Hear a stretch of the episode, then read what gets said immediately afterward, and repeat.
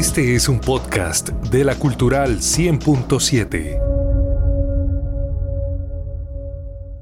Un cordial saludo a todos los oyentes que nos escuchan por esta, la radio cultural de la ciudad. Bienvenidos a ser parte de este programa, Pido la Palabra, un programa de la Fundación Participar, que promueve el sano debate y la participación de toda la comunidad. Los invitamos a que nos acompañen durante esta media hora de información, de aprendizaje, en la que compartiremos diferentes puntos de vista sobre nuestro tema del día de hoy, los vendedores ambulantes en el centro de la ciudad de Bucaramanga. Es importante conocer la valoración que hace sobre este tema el doctor Hernán Gamarra, miembro de la Junta de la Dirección de la Fundación Participar. Doctor Hernán, bienvenido, buenos días. Muy buenos días, José Miguel. Eh, la temática que se ha propuesto para desarrollar en este programa tiene que ver con la presencia del comerciante informal en el espacio público. El solo enunciado de esta temática nos indica que aquí estamos en presencia de un eventual conflicto de orden constitucional. De una parte, la obligación estatal de preservar la integridad del espacio público y de otra, el derecho del vendedor informal a derivar su sustento de la compraventa de mercancías en el espacio público. El solo enunciado de estos dos elementos nos indica que podremos, podríamos estar en presencia de un conflicto de orden constitucional. Sin embargo, es preciso distinguir en esa relación conflictiva, tensionante, dos hipótesis fundamentales que dependen de la actitud que asuma el Estado frente a la ocupación del espacio público por parte de comerciantes informales.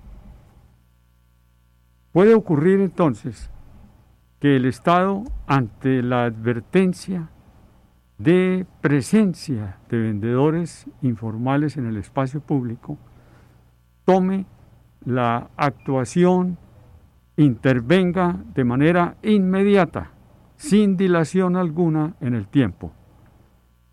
En frente de esa circunstancia, pues el Estado está cumpliendo su obligación constitucional de mantener, de preservar la integridad del espacio público. Pero a su turno, el comerciante informal también está rodeado de una serie de derechos fundamentales que lo protegen. La operancia de esa eh, intervención del Estado será inmediata o podrá ser dilatada en el tiempo. Si es inmediata, no está sometida a ningún condicionamiento, simplemente está cumpliendo con su obligación constitucional de mantener la preservación del espacio público.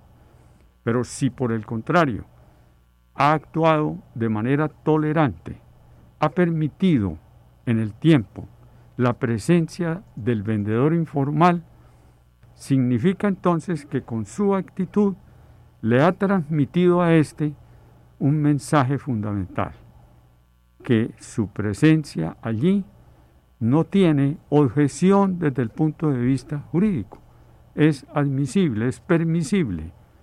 Y frente a esa actitud surge la aplicación del principio de la confianza legítima, que le transmite al vendedor informal la convicción de que su presencia en el espacio público es tolerada por el Estado y consecuencialmente es un derecho legítimo que le asiste a él. Frente a esa disyuntiva, es preciso distinguir cuál es el tratamiento y en qué momento lo puede desplegar el Estado. Si es inmediato, no está condicionado a ningún procedimiento. Si ha habido tolerancia, si ha habido permisividad, el Estado no puede actuar de manera intempestiva, no puede desalojar ni aplicar medidas correccionales contra ese vendedor informal, porque ha tolerado y le ha transmitido el principio de la confianza legítima.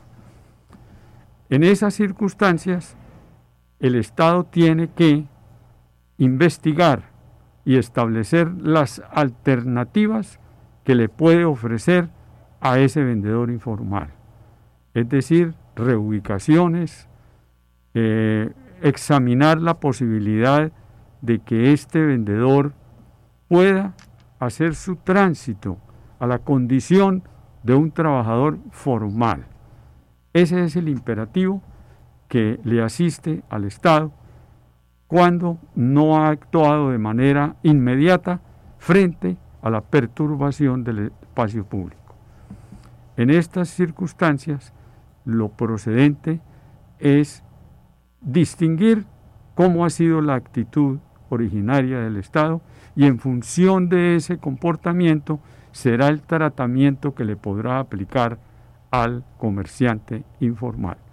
Ese es el criterio que ha formulado la Corte Constitucional en numerosas providencias a propósito del desarrollo de acciones de tutela formulada por vendedores informales que han sido desalojados en forma abrupta sin el cumplimiento de las opciones de alternativas y de oportunidades de establecimiento de un trabajo formal.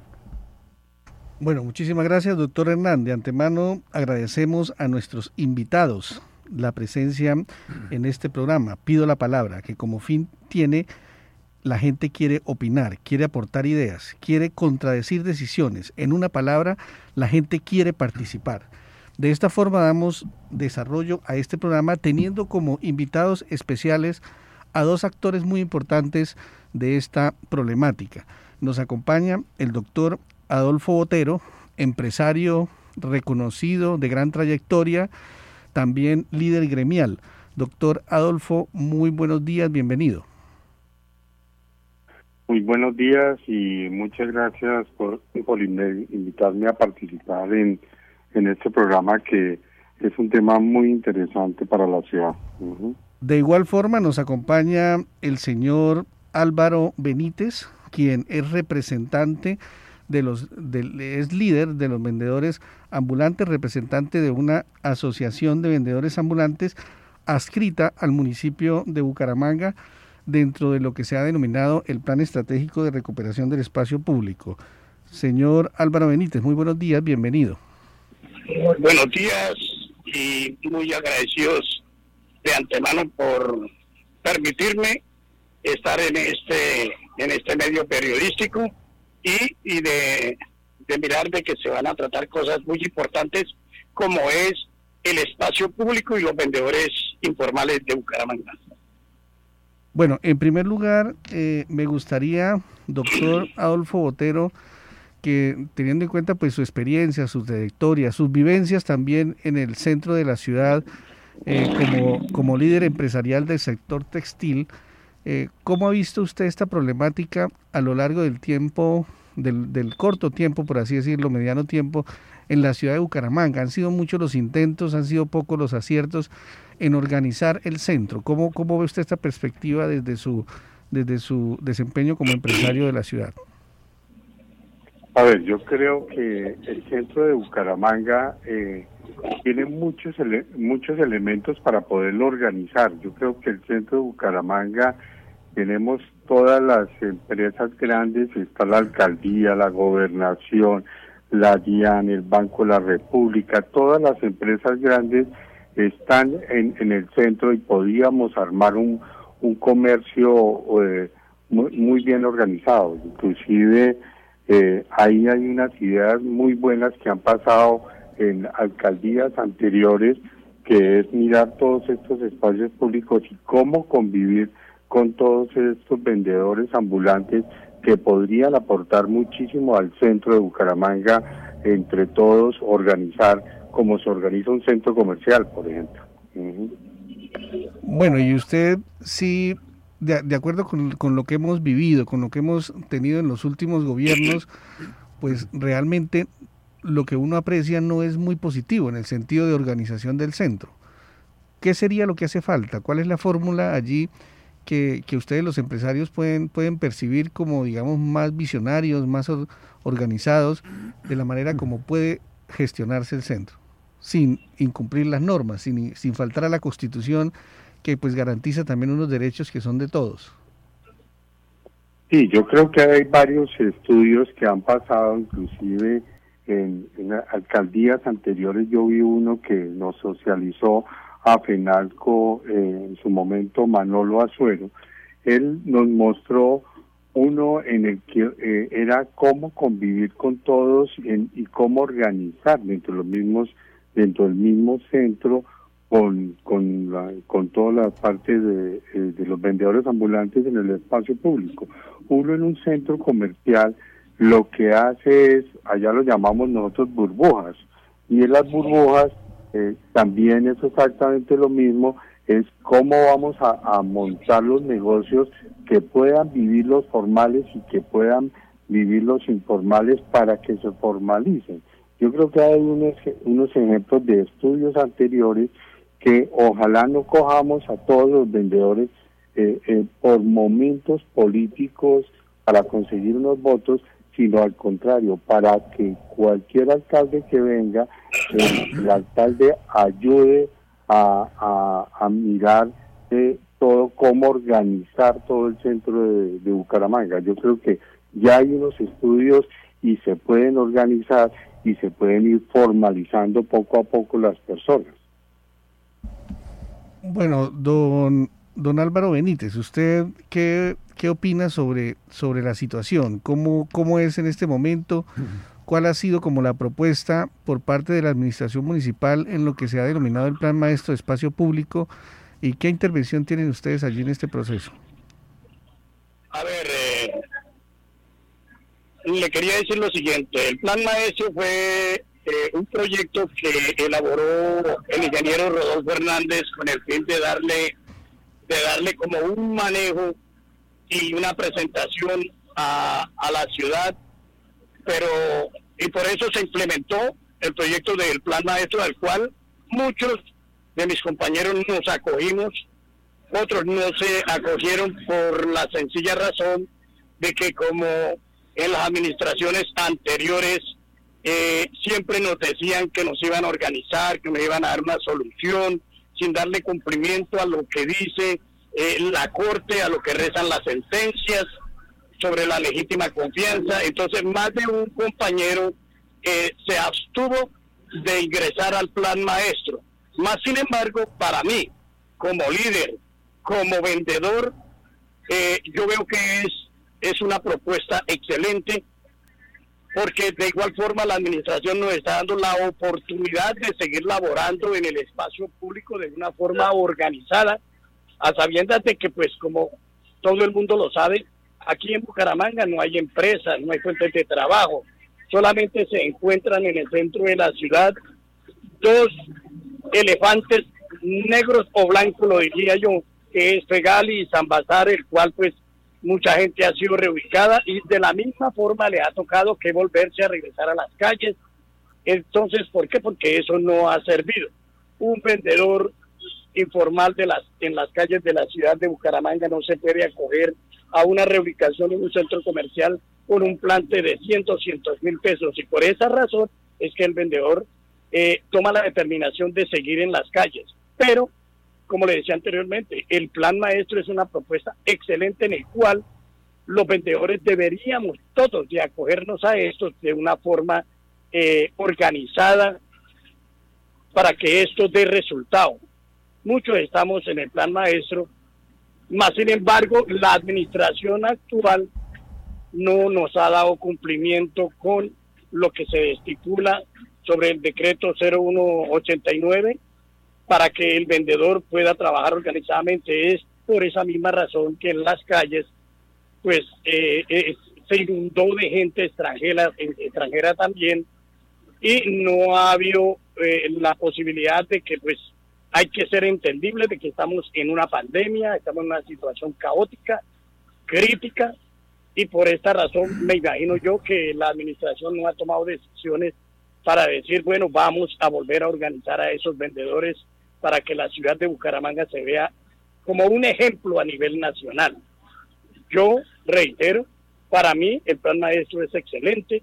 ¿Por qué? Porque en vez de estarle corriendo a la policía y a la Secretaría de Gobierno, perdiendo plantes, pues nos hemos acogido a este proyecto a unas sabiendas de que estamos pagando por un, por un punto donde quisimos y hemos querido seguir trabajando. Pagamos un impuesto a la administración por la ocupación indebida del espacio público, pero que en este momento pues nos están dando la oportunidad de ocuparla ¿Para qué? Para que el vendedor siga laborando organizadamente. Esperamos, como tal, que la administración actual tome eh, las decisiones necesarias para que el resto de mis compañeros lleguemos a, a ser parte de este plan maestro. Bueno, de antemano pues veo allí una gran debilidad y es que ustedes no se logran poner de acuerdo como vendedores, digamos, de ese, de ese sector del centro. Eh, es importante y qué, y qué propondría usted para, digamos, llamar la atención a sus, a sus, a sus compañeros, a sus, a los demás vendedores ambulantes para que estén de acuerdo en unidad en lo que, en lo que quieren, en lo que se van a acoger. A ver, esto desde enero para acá hemos estado haciendo una serie de reuniones con la con el DADEP y Secretaría de Gobierno no, porque ella no nos pone atención a eso, a pesar de que es uno de los entes de control con respecto a espacio público de vendedores. Pero el DADEP sí ha estado pendiente en esto y hemos estado en reuniones. Eh, ellos han invitado a, a diferentes agremiaciones con el fin de que de que el líder el líder le transmita al resto del gremio eh, lo que es el plan maestro. ¿Qué ocurre?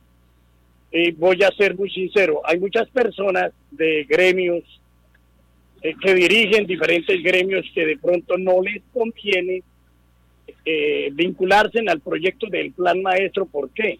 Unos porque tienen demasiados plantes, otros porque mm, no están acostumbrados a que hay que pagarle algo a la administración para seguir laborando como un, no como un vendedor informal, sino ya como vincularse a un a, la palabra que se llama vendedor organizado en el plan en, en el espacio público. Entonces eh, hay una cantidad de falencias y por eso es que con respecto a lo que usted me dice no hay un acuerdo, pero es por qué porque hay personas que no no les conviene que la administración le diga al vendedor usted va a laborar en el espacio público pagando un impuesto, pero va a trabajar con un solo plante. Es decir, hay que aparte es decir, hay, hay comerciantes allí que tal vez manejan ciertos monopolios o manejan ciertos eh, cantidad de negocios informales que no les conviene que se les ordene. Es, es como lo que... Eh, eh, exactamente, esa es la bueno, Y si le sumamos a esto la inseguridad, si le sumamos a esta problemática ahora la prostitución que se ve en el centro, el expendio de drogas, pues realmente esto se configura como un verdadero caos, doctor Hernán Gamarra. ¿Qué, qué, qué, qué va a pasar aquí en Bucaramanga y qué, qué puede ver usted aquí en esta problemática? A ver, eh, me parece, al oír las eh, presentaciones y las consideraciones que hace el representante de los comerciantes informales, que existen ya unos elementos fundamentales, básicos, para poder estructurar una solución definitiva. Está el programa de el plan maestro ya estructurado, ya configurado, existe una buena opinión de parte de, de, un grupo significativo de comerciantes informales respecto de esa propuesta de la administración municipal. Entonces, Mm, lo que hay que hacer es allanar el camino, superar las dificultades y las diferencias de opinión que pueda haber al interior de los mismos comerciantes informales, para que ante esta propuesta del municipio, que a juicio de la persona que los está que está representando a esos comerciantes es un escenario válido, es atractivo, tiene eh, y ofrece eh, ventajas importantes. Entonces lo que hay que hacer aquí es acercar a las partes, dialogar y llegar pues a un acuerdo favorable para todos a efecto de que el Estado pueda cumplir con su obligación constitucional de restaurar la integridad del espacio público y el trabajador informal pueda hacer su tránsito a trabajador formal, que es lo que proclama la jurisprudencia de la Corte Constitucional. Bueno, doctor Adolfo Botero, eh, ¿cómo ve usted la situación oyendo ahora a, nuestro líder de los vendedores ambulantes y, sumándole a esto la problemática de los migrantes que, que, no ha cesado? Llevamos dos, casi tres años recibiendo eh, familias, personas que desde luego requieren de un sustento y la manera más fácil es hacerse, como dice eh, el señor Álvaro, a un plante para estar allí en el centro eh, como vendedor ambulante. ¿Esto cómo percibe usted que les afecta y, si es una bomba de tiempo o, cómo ve usted eh, el futuro de esta problemática? No, yo creo que, a ver, yo creo que el centro de Bucaramanga nunca es tarde para empezar. Si llevamos dos o cinco o diez años, o yo creo que en cualquier momento es bueno para empezar. Yo creo que eh, si hay eh, si hay la voluntad del, del diálogo como como comentaban ahorita yo creo que eh, se puede ir haciendo. Si no es coger todo el centro sino puede ir uno cogiendo como por etapas como por manzanas como por en ese plan maestro hay varias etapas que se pueden mirar y ir legalizando las cosas. Inclusive eh, me acuerdo, estuvimos en la alcaldía, la gente que vendía cosas de contrabando y cosas que eran sin IVA y sin cosas de estas. Es como ir poco a poco, ir mirando, eh, por ejemplo, nosotros en el tema de la confección, que es en el gremio donde estoy yo en el centro, eh, hay muchas, eh, allá había manchazas y hay varios que van y hacen sus prendas con telas compradas, inclusive nosotros los formales allá, y eso es importante porque son productos nacional, no estamos, y entonces es cómo vamos cogiendo como manzanas por manzanas y irlos legalizando. Y ser legal es mucho más rentable que ser ilegal. Uno ilegal tiene que estar saliendo corriendo, no sabe dónde poner la plata y cosas de estas. En cambio, ser legal es mucho más rentable y se puede ir mostrándole poco a poco a la gente que eso no es de una, pero vamos poco a poco eh, haciendo modelos para que se vea y ahí la gente cuando vea a los otros que les va bien, se pegan a, a que todos nos formalicemos. Su observación sobre las burbujas en los centros comerciales sería similar a las casetas que antes habían en la ciudad. Recuerde anteriormente de, de tener los, los centros, eh, eh, los alandrecitos, la ciudad estaba llena de casetas. Lo mismo ocurría en Cúcuta. Eh, todo eso se quitó en un tiempo y entonces volvieron fue a las calles. ¿Cree usted que fue un error haber salido de las casetas de la ciudad? Yo creo que hay, que lo comenta el señor Álvaro, eh, de, de ubicar todas esas casetas en un sitio determinado, me parece que es un error grande porque hay espacios por todo el centro mucho más grandes por y, reubicándose porque la gente está como caminando ahí. Yo creo que el tema de las casetas, eh, eh, eh, inclusive bien organizadas las casetas con tanto espacio en cada cuadra, cuadra para poner uno u otra, pues ya la gente puede caminar, la gente puede, eh, pero cuando están muy, muy pegadas y unas encima de otras, es muy complejo para que el cliente pueda entrar, porque aquí nos toca pensar en el cliente. Nosotros las burbujas que ponemos en los centros comerciales no le hacen competencia a los de adentro. Y están distanciadas.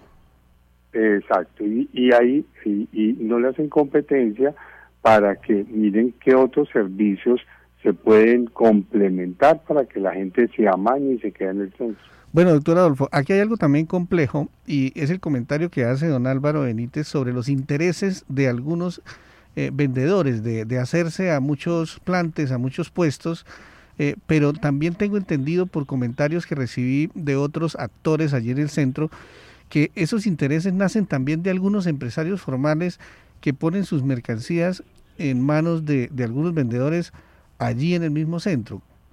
¿Cómo se tendría que hacer para controlar esa situación, para que tampoco, pues en medio de cualquier propuesta y de cualquier programa existan personas que por intereses particulares se van a aprovechar de esos espacios?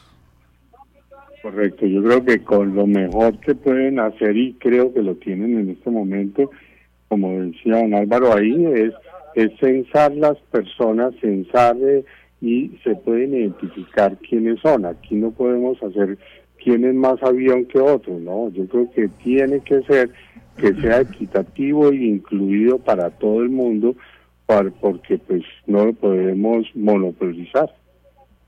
Ok, bueno, doctor Hernán Gamarra. A ver, eh, el tema de los terceros, comerciantes formales, que de manera eh, oportunista utilizan los servicios de los vendedores informales para colocar sus mercancías en la calle, pues esa es una conducta que está expresa y categóricamente prohibida por la ley.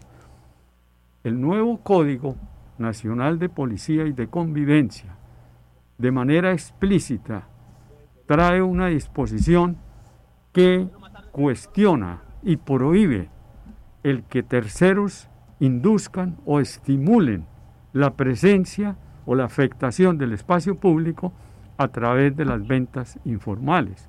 De modo que esa es una conducta que ya está proscrita en la ley y está examinada en la Corte Constitucional también. Entonces, me parece que ese comportamiento de inducir y de facilitar las expresiones de informalidad en el comercio, en el espacio público, está categóricamente prohibido por la ley y entonces ahí sí lo que debe operar es la aplicación de las medidas correctivas que eh, deban aplicarse para remediar esta irregularidad. Bueno, ya para terminar, doctor Ah, eh, don Álvaro, don Álvaro Benítez, ¿qué recomendación o qué reflexión haría usted a su grupo de valor, a los vendedores ambulantes, para mejorar, desde luego, en el centro de la ciudad su, su presencia? Bueno, es importantísimo, como le decía anteriormente, aprovechar esa oportunidad que nos está dando eh, que se empezó con la administración del doctor Rodolfo Hernández y que se sigue con, eh, con esta administración como que es lo del plan maestro. Eh, es buenísimo, ¿por qué? Porque, porque lo que quiere la administración es, es que, que las calles de la ciudad estén, estén los vendedores, pero de una forma regulada, no desordenada, que eso es importantísimo para que, eh, como le decía también, que la ciudad de Bucaramanga sea el modelo para las otras ciudades. Y esa es la intención que han tenido estas administraciones y que para mí es, es, un, es un proyecto excelente y le, yo recomiendo a mis compañeros pues que se acojan a este proyecto del plan maestro para que, para que todos logremos eh, laborar de una forma digna, y con respecto a otra cosa que escuché anteriormente sobre la inseguridad del, del centro de la ciudad, eso es caótico, esto es algo deprimente, pero eso ya no lo puede hacer el vendedor. ¿Por qué? Porque uno no se puede dar a la tarea de mirar a un cosquillero hablándolo así vulgarmente o a alguien que esté robando, ir a, a, a frentearlo. ¿Por qué? Porque a uno es que le queda la culebra en las calles.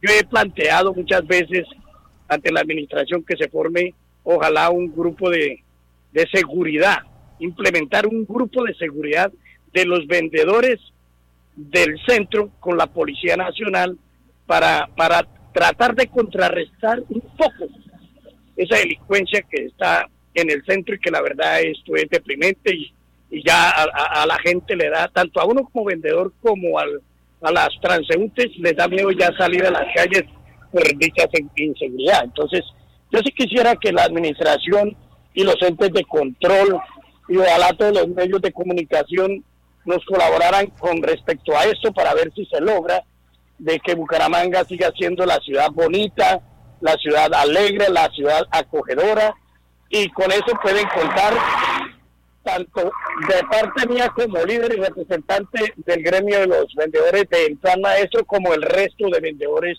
del centro de la ciudad. Bueno, don Álvaro, muchísimas gracias, muy valiosa su intervención en el programa de hoy. Y ya para terminar, doctor Adolfo Botero, regálenos un mensaje para los empresarios, para los vendedores, para el gobierno, para el municipio, desde su perspectiva como empresario líder de la ciudad. Pues yo creo que el mejor mensaje que podemos hacer es venga, trabajamos juntos y, y, ponemos un centro como, como dice don Álvaro, cómo volver ese centro que todos eh, en Bucaramanga y el área metropolitana vayan o vayamos al centro. Yo creo que ese es el mejor mensaje de que nos sentemos y vamos organizando entre todos, poco a poco, con el municipio, con, eh, con los vendedores ambulantes, con los formales, entre todos, cómo nos unimos para que hagamos un centro eh, de, de talla mundial. Bueno, el tiempo es corto, se nos terminó. Agradecemos la presencia a nuestros invitados y a nuestros oyentes que nos sintonizan. Ha sido un placer acompañarlos. Mi nombre es José Neil González y no olviden nuestra cita el próximo martes a las nueve y media de la mañana en Pido la Palabra, un programa de la Fundación Participar. Los esperamos la próxima semana. En la Cultural 100.7 queremos oír tu voz. Comunícate con el 605-9461. Línea de participación ciudadana en la radio pública de los bumangueses. 605-9461. La ciudad bonita tiene una radio diferente. La Cultural 100.7. Esta es La Cultural HJC 95.